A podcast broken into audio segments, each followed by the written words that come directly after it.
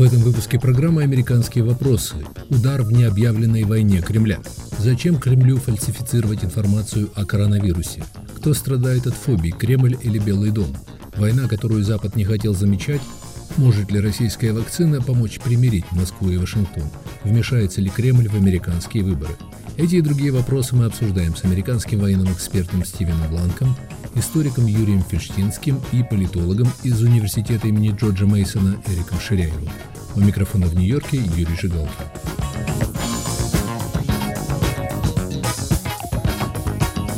Двадцать восьмого июля несколько американских изданий сообщили о существовании отчета американской разведки, в котором говорится об активной кампании дезинформации, связанной с пандемией коронавируса, кампании, которая ведется российской военной разведкой.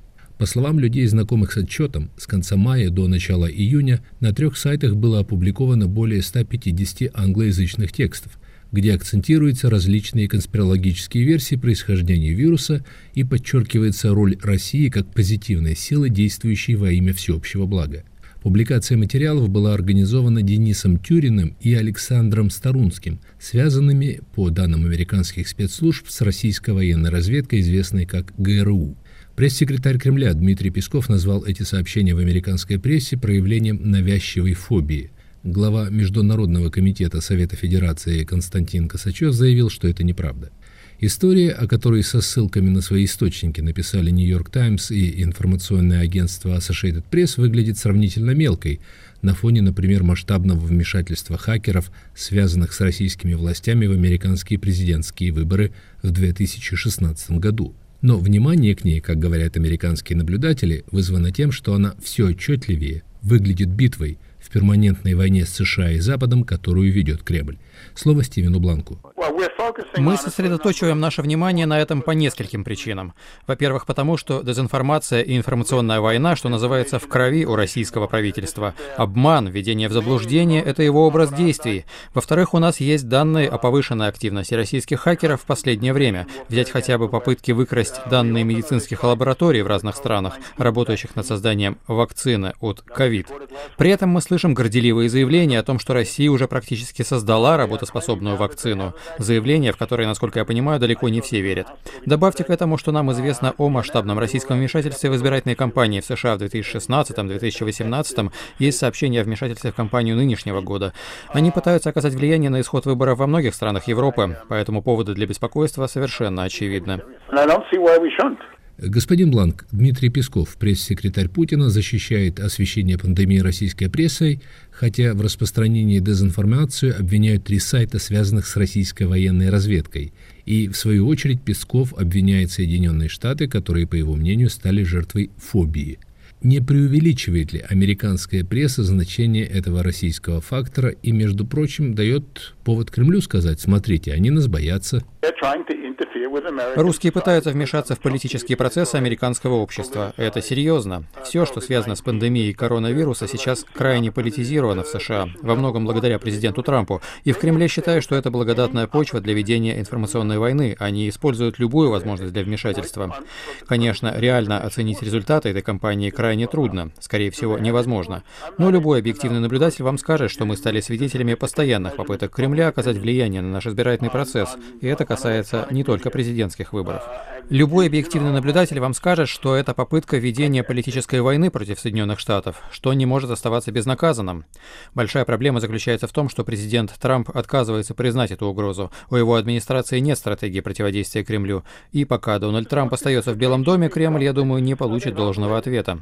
В Москве же у власти находится то, что называю правительством КГБ. Оно способно действовать так, как люди, находящиеся сейчас у власти, действовали всю свою жизнь. Они действуют по калькам, которые они унаследовали от Ленина и Сталина, что их организации вынесли из опыта 20-30-х годов. Они отказались от коммунистической идеологии, но сохранили ментальность «мы против них, они против нас». Они готовы воспользоваться чем угодно, чтобы уязвить Америку, чтобы дискредитировать либеральную демократию в глазах мира и показать всем, какой великой страной является Россия и какие плохие мы, американцы. С вашей критикой президента Трампа не согласятся его сторонники, которые настаивают на том, что администрация Трампа гораздо жестче относится к Кремлю, чем администрация Обамы. В конце концов, ведь именно Обама начал стратегию перезагрузки с Россией после вторжения России в Грузию, Обама отказывал Украине в боевом оружии. Велика ли вероятность того, что Джо Байден, став президентом, решит попробовать свой детант в отношениях с Кремлем? Ведь его никто не может упрекнуть в неких теплых чувствах к Путину. Байден будет гораздо более тверд в отношениях с Кремлем, способен оказать больше давления. Что очень важно, он будет способен вновь сплотить Запад. Я думаю, в Кремле это хорошо понимают, поэтому от них можно ожидать решительных попыток вмешательства в выборы на стороне Трампа. Они будут делать все, что возможно, чтобы разделить и ввести в заблуждение американского избирателя. А в случае победы Байдена они будут продолжать эту кампанию, потому что это единственное, что может Кремль противопоставить США. Они не могут честно соперничать с нами ни в чем. Это был Стивен Бланк. Юрий Фельштинский, как вы считаете, насколько оправдано повышенное внимание к подобным российским операциям? Мой взгляд на события примерно следующий. Россия сделала после 2008 года или начиная с 2008 года две попытки прямых военных действий, прямого военного вмешательства. В Грузии в 2008 в Украине в 2014. Нельзя сказать, что для России эти операции прошли неудачно особенно в Украине, потому что э, Крым, конечно же, это был серьезный приз за такую, в общем-то, неслыханную наглость в Европе, начиная с 1945 года. Но, тем не менее, предприняв попытку весной 2014 года двинуться вглубь Украины, а начав военную кампанию на Востоке, Путин испугался – начав с большого проекта создания Новороссии и захвата всей Восточной Украины с выходом в а, Приднестровье, Россия остановилась. Из-за санкций, из-за реакции Запада, не знаю. Но тем не менее, с 2014 года тактика изменилась. И мы сейчас являемся свидетелями вот этих новых форм и новых методов а, ведения войны то, что происходит, безусловно, война. Она ведется другими способами. Результаты этой войны не очевидны. Победа в этой войне тоже не очевидны и под серьезным знаком вопроса, потому что разрушать не строить. И разрушить на Западе с помощью вот таких вот нестандартных методов ведения войны можно очень много, разрушить. Можно ли этим чего-то добиться, это уже другой вопрос. Эрик Ширяев, вот пресс-секретарь Путина Песков объяснил появление очередных разоблачений российской компании дезинформации навязчивой фобией американцев.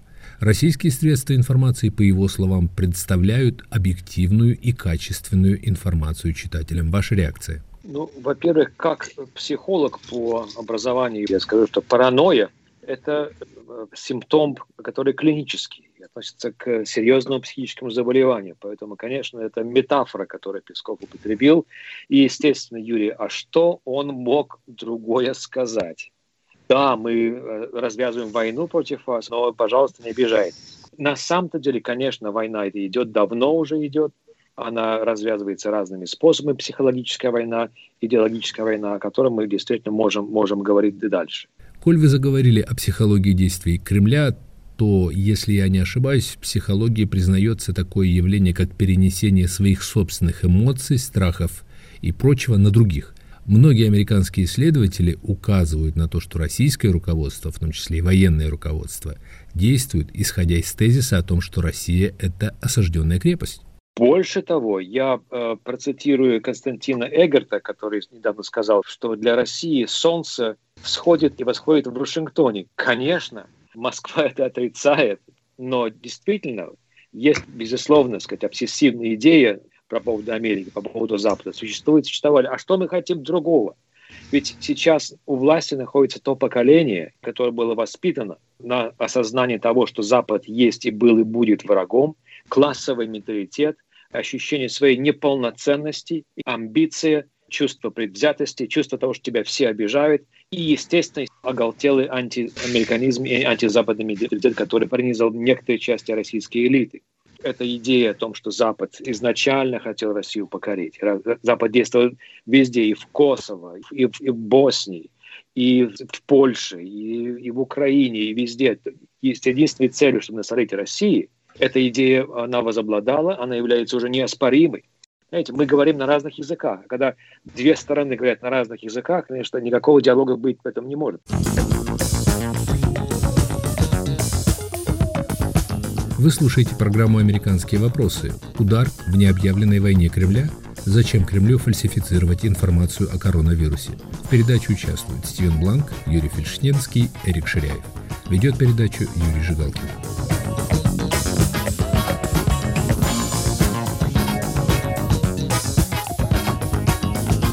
Юрий Фельштинский. Известный тезис Кремля заключается в том, что Россия в нынешней американской политической атмосфере, образно говоря, удобный мальчик для битья.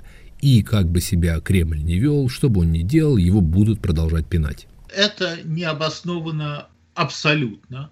Есть действительно, к сожалению, для всех нас невероятно внедренные в сознание россиян уверенность в том, что абсолютно весь мир хочет России зла. Это абсолютно несправедливое утверждение. Абсолютно весь мир хочет э, жить с Россией в мире и дружбе, потому что это большая ядерная держава, и нет ничего более неразумного, чем желать конфликта с ядерной державой.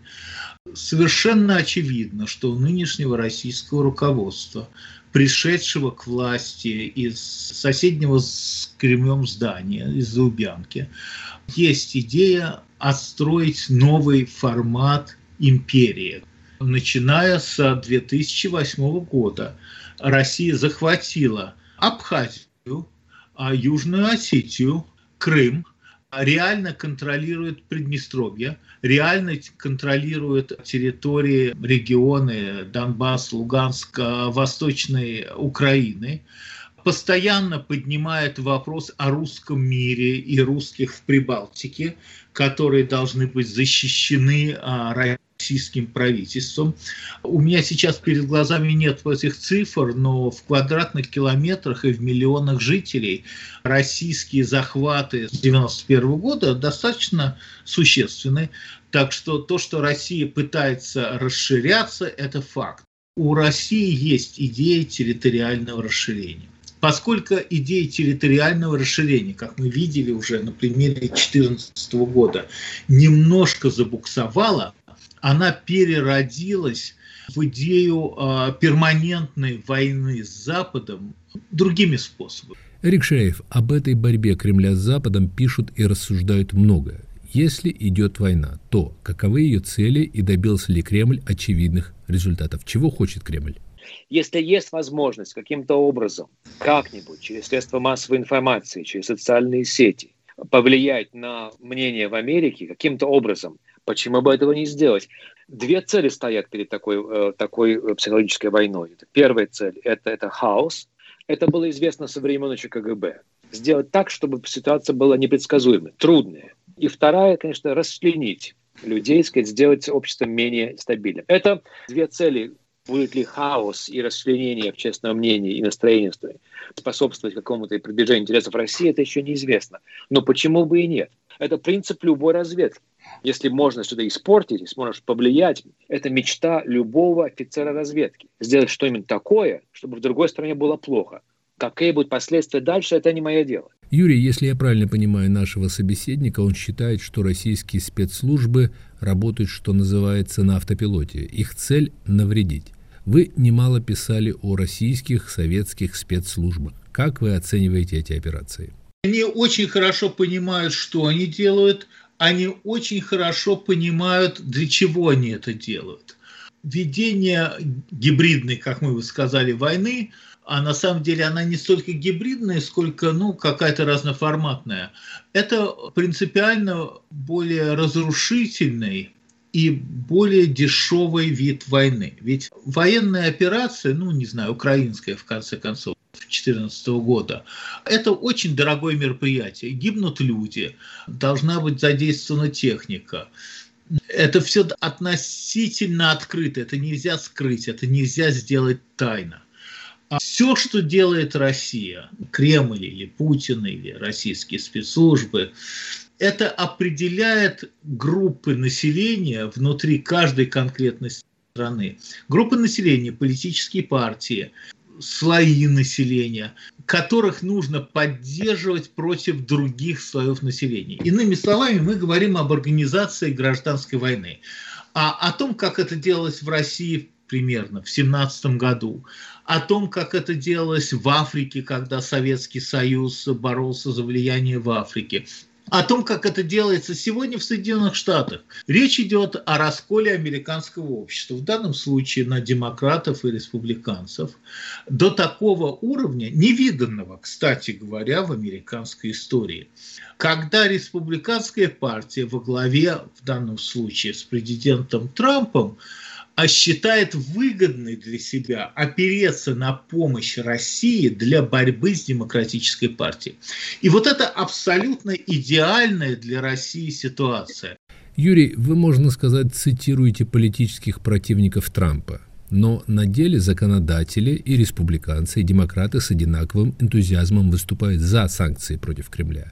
Тезис о помощи России Трампу был разоблачен как несостоятельный в результате двухлетнего расследования спецпрокурора Мюллера. И сам президент Трамп ведь постоянно говорит, моя администрация гораздо жестче относится к Кремлю, чем администрация Обамы. При этом действительно некоторые реплики президента Трампа звучат, скажем так, пропутински.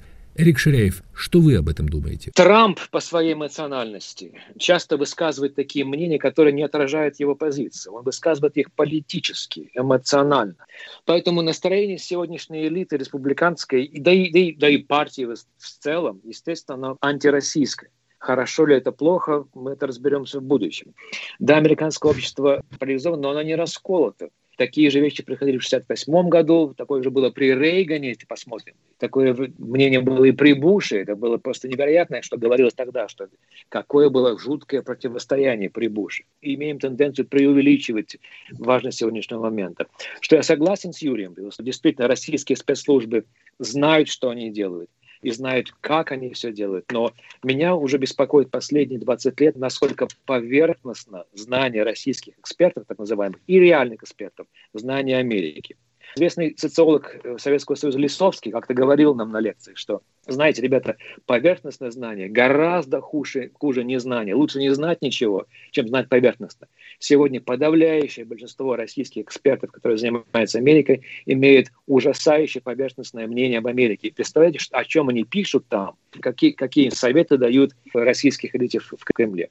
На это можно возразить, что на стол Владимиру Путину, скорее всего, попадают публикации и отчеты, из которых следует, что Кремль боятся и уважают. Чего стоит утверждение, например, что он помог Дональду Трампу победить на выборах? Самое главное со стороны престиж. Престиж и возможность влиять на общественное мнение, возможность мобилизовывать общественное мнение. У какой страны это, это престиж существует? У Китая? У России? Она увеличила престиж себе этим. В каких странах? В Европе, в Северной Америке, может быть, где-то в Африке, где-то в Азии в Центральной, но и слава богу. Юрий Фельштинский, возвращаясь к вакцине, как вы думаете, зачем Кремлю распространять фальшивки о вирусе? А, я думаю, что основная наша проблема, если говорить про вакцину, заключается в следующем. Россия в августе, допустим, объявит о создании вакцины.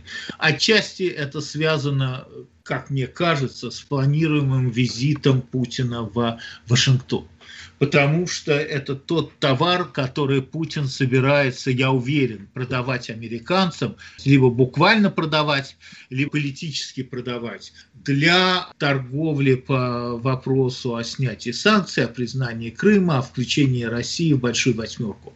И я уверен, что это то, где Трамп, скорее всего, будет Путину очень удачно подыгрывать, потому что это входит как мне кажется, а, абсолютно и в планы Трампа. Второе, Трамп пытается нам продать вакцину в связи с 3 ноября этого года, в связи с выборами. И Трампу очень важно сообщить американцам до выборов, что эта вакцина наконец-то изобретена. Я, кстати, не исключаю, что на уровне 1 и 2 ноября Трамп сделает заявление о том, что вакцина наконец-то создана, понимая, что это принесет ему какое-то количество голосов, а то, что она не создана или то, что она не действует, станет понятно только 4 или 5 ноября, что будет уже не очень важно. Если возвращаться к действиям России, понимаете, как я уже сказал, разрушать, не строить. разрушая Соединенные Штаты Америки, Россия ничего от этого не приобретает. К сожалению, люди в Кремле так не смотрят на состояние дела. У России есть две стратегические задачи, которые были и остаются. Это а, раскол НАТО и разрушение Евросоюза.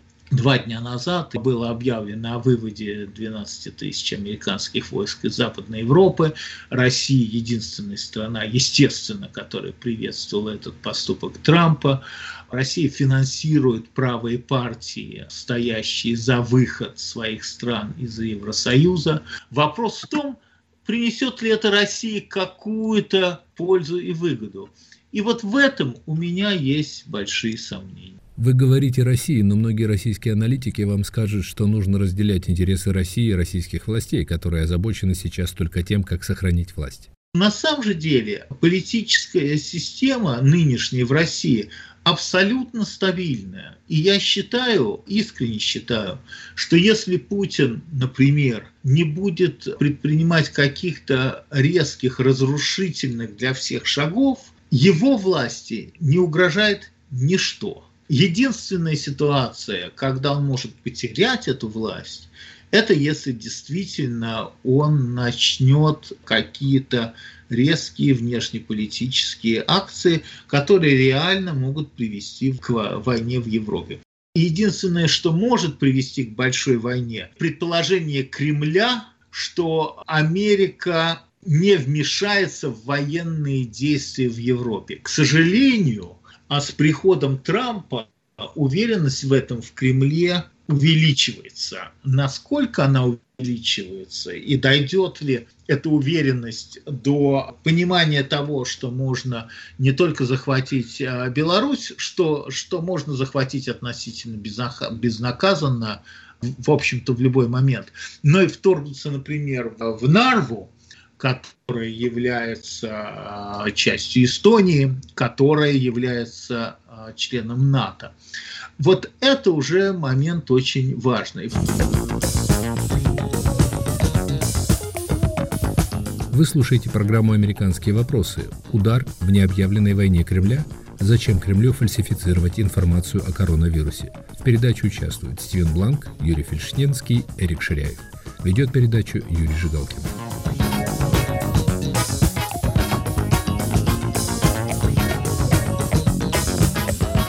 Эрик, Кремль наверняка испытывает большой соблазн сейчас вмешаться в президентские выборы США, до которых, кстати, остается всего три месяца. Президент Трамп только что взволновал своих оппонентов. Он предположил, что выборы могут быть перенесены. Это предположение тут же отвергли ведущие республиканские законодатели, но почва для различного рода предвыборных манипуляций крайне благоприятная. Как вы думаете, решится Кремль на это?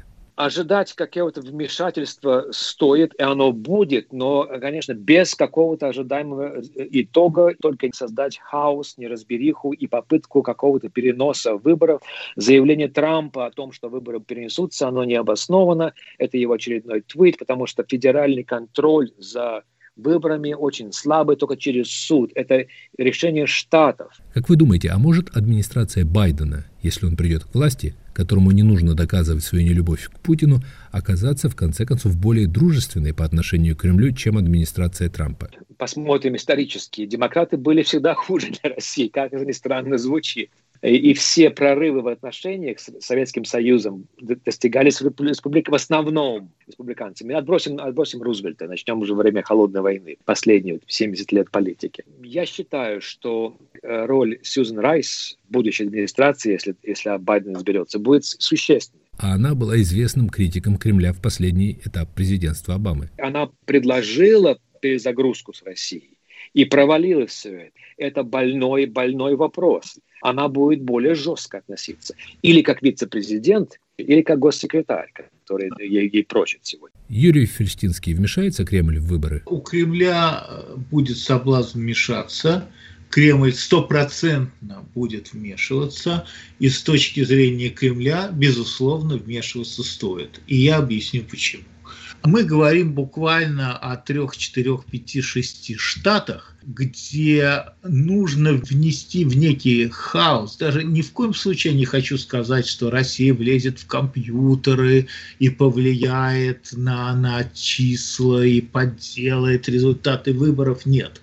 Но, тем не менее, а я уверен, что достаточно возможностей у России в том числе создать в, конкретно в этих штатах ситуацию на компьютерном уровне хаоса, которые дадут возможность Трампу объявить результаты выборов конкретно в этих штатах недействительными. Мы столкнемся с очередным конституционным кризисом в Соединенных Штатах.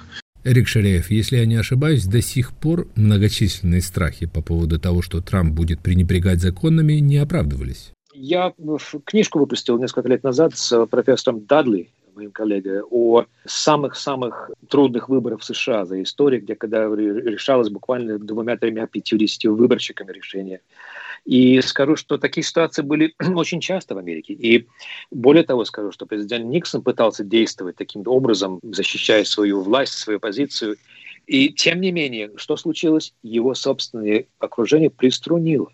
Трамп не король, не царь. Трамп, безусловно, никакие подделки не пойдет, у власти он не останется. Что меня больше всего волнует, что когда Трамп победит, выбор. Если он победит. Победит, да. Это будут демократы, которые признают недействительность и призовут народ выйти на улицы. Вот это больше меня волнует.